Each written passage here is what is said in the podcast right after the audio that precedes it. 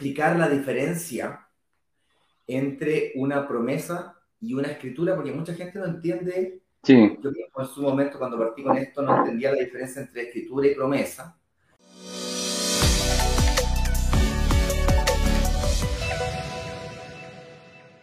Partamos por la parte contractual. Partamos por la parte contractual. El hecho de que yo, el hecho de que yo tenga una, mm, el hecho de que para yo poder separar una unidad del lado de la, de la inmobiliaria, yo tengo que firmar una promesa de compraventa. Ese es el acto que estamos haciendo. Hay un, hay un edificio completo con distintas unidades, cada departamento es una unidad.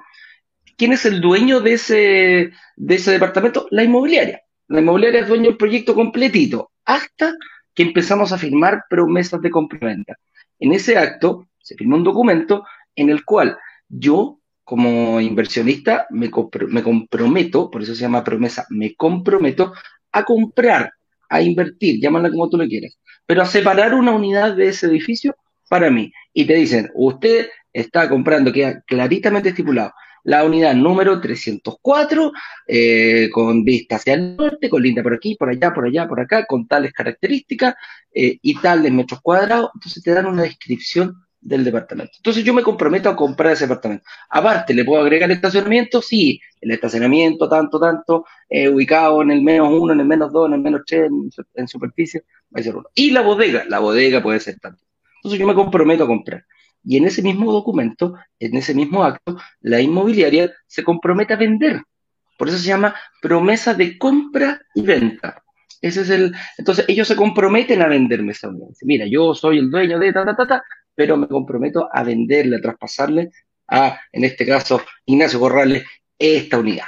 Perfecto. Y ese, y ese acto viene, eh, y ese documento viene también asociado con un plan de pago. Que le dice, ok, listo, como te comprometes, mira, ¿sabes qué? El plan de pago va a ser el siguiente. El valor de la unidad, 100 millones de pesos, de las cuales yo voy a dar el 20%. Y ese 20% me comprometo a pagarlo pum, pum, pum, pum, pum, de esta forma. Con ahorro, sin ahorro, 40 cuotas, 50 cuotas, todo dependiendo de los planes de pago que ofrezca, en este caso, la inmobiliaria. Entonces tenemos un documento donde se estipula quién es el dueño eh, actual, quién, a quién se le va a traspasar y qué es lo que tiene que cumplir la persona. Entonces ahí tenemos un acto de la promesa compra-venta. ¿Cuándo se firma eso? Puedes estar firmando, mm, si, hace, si clica el día, el día martes, el día miércoles, el día jueves, ya podrías estar firmando una promesa de compraventa. Estás separando una unidad de un edificio para ti. Posteriormente, sí, pues posteriormente pasamos a lo que es el, proceso. Firmamos la promesa de compraventa, sabemos el plan de pago, y ¿qué nos, qué nos queda ahora? Cumplir el plan de pago durante el periodo de construcción. Esa es la, la meta de nosotros como inversionistas. Si yo digo que voy a pagar 30 cuotas, 20 cuotas, 10 cuotas de X monto, bueno, tengo que comprometerme y pagarlo y cumplir. Si dije 10, ok, durante 10 meses yo tengo que cumplir eh, sagradamente con el monto que me comprometí. Perfecto. Pero eso tiene un límite de tiempo. ¿Y cuál es el límite de tiempo? La entrega del departamento. Durante, nosotros, ¿te acuerdas que siempre hablamos acá de vestirnos de novio? Bueno, durante el periodo de construcción, mientras estamos pagando esas cuotitas, nos empezamos a vestir de novio o de novia. Nos preparamos en el gimnasio, vamos al sastre una, una vez cada dos meses, tres meses, cuatro meses. Durante ese tiempo, para la gente diga que, por ejemplo, nos queremos ir al sastre, tú puedes pedir reuniones de análisis para decir, oye, mira, ¿sabes qué? Eh, no sé, cambió mi forma de, por ejemplo, me ascendieron, estoy ganando más dinero, ¿qué hago? ¿Puedo dar quizás más dinero? o quizás puedo ir por otro, por otro departamento, ¿qué hago? Junto plata y la entrego, ¿para qué? Para el momento de la escrituración.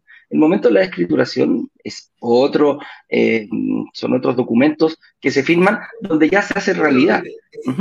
Disculpe interrumpirte, Eduardo, lo que hay, hay, un concepto importante que no está quedando claro, suficientemente claro, y, es que eh, hablas, hablas, ¿no es cierto?, de, de, prepararse para vestirse novio, pero ¿qué significa prepararse? ¿Prepararse para qué? Y aquí hay una, un error muy grave que comete la mayoría de los inversionistas, que es que creen, la mayoría de los inversionistas cree que tienes que sacar un crédito hipotecario al momento de la promesa.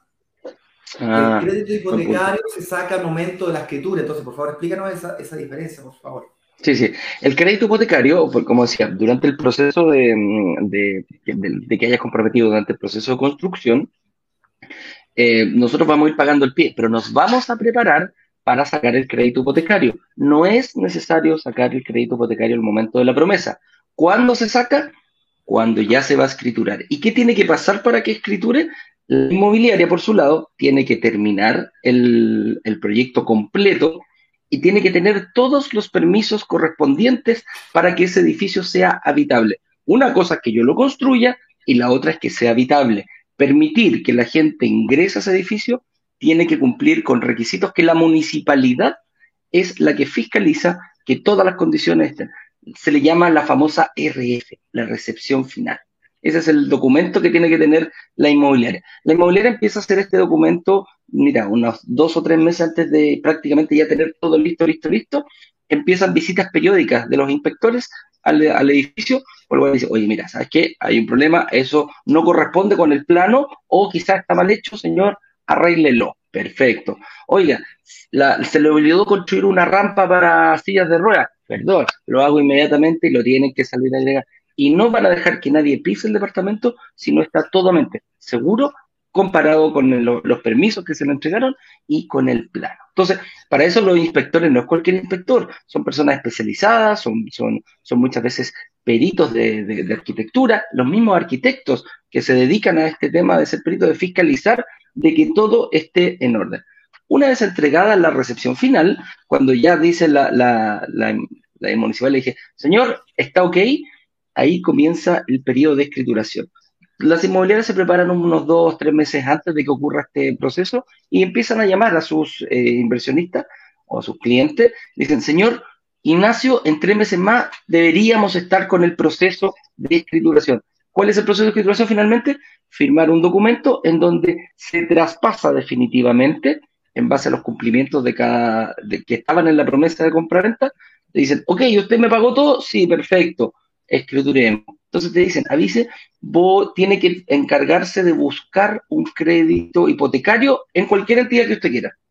Muchas veces la inmobiliaria dice, mira, ¿sabes qué? Usted me debe, Usted aquí en, la promesa, usted dijo que me iba a pagar el pie de esta forma, me lo pagó, genial, lo felicito, pero le falta una, aquí hay una cláusula que dice que usted a la fecha de escrituración, a la fecha de entrega del departamento, usted me iba a pagar el 80% o el 70%, dependiendo de lo que se haya negociado. Ya, pues páguemelo. Oye, pero es que yo no tengo la plata, no la tengo chin chin. Y aquí es donde te dicen. Se pueden dar, ojo, se pueden dar esas dos coyunturas. Pueden ir algún inversionista que ya sabes qué, tome, ahí está la plata y tiene el 70%, se lo pago ocurre, pero la mayoría de las personas van a buscar financiamiento y ese financiamiento es el que podemos ver eh, muchas veces la inmobiliaria te dice, mira, ¿sabes qué? Yo tengo convenios con algunos bancos, eh, por lo general, eh, que te puedo ayudar a sacar una aprobación bancaria y cuando, si te gusta, si te parecen las condiciones, procedemos a firmar. Ok, tú le puedes decir ningún problema, pero yo quiero ver otras opciones. Y vas a tener un, un periodo unos tres meses, de entre dos y tres meses es un periodo suficiente para poder eh, hacer distintas cotizaciones con mutuarias, cooperativas. Mira, la entidad que a ti te guste, la entidad que a ti te, acomode, lo puedes hacer. ¿Eres libre de elegir cualquiera? Eres libre de elegir cualquiera. Nosotros acá en esta comunidad tenemos algunas preferidas.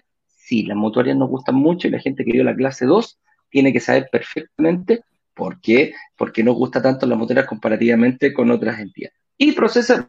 Y ahí ya tenemos lo que decía Ignacio recién, ya tenemos el otro porcentaje que yo no cubrí, porque yo cubrí un 20, un 30%, que fue lo que pagué de pie. Entonces el 70, el 80% lo pone esta entidad financiera. Y bueno, ahí ya después se juntan en una notaría, viene el banco y dice, ¿sabes qué? Sí, yo apoyo, aquí está, eh, firmemos eh, la famosa escritura, que con eso después de firmado la escritura, hay un proceso de inscripción en el conservador de bienes raíces y cuando ya está inscrito en el conservador, cuando ya el, notario chequeó, el, se le entregó lo, lo que puso crédito hipotecario la entidad financiera a la inmobiliaria, la inmobiliaria queda contenta, se inscribe a nombre del inversionista. Y en ese momento, cuando ya está inscrito en el conservador de bienes raíces, la inmobiliaria dice, señor, ya está inscrito su apartamento, tome, le paso sus llaves. Y ese puede ser como un resumen a grandes rasgos lo que es el proceso completo, desde la promesa hasta la escritura.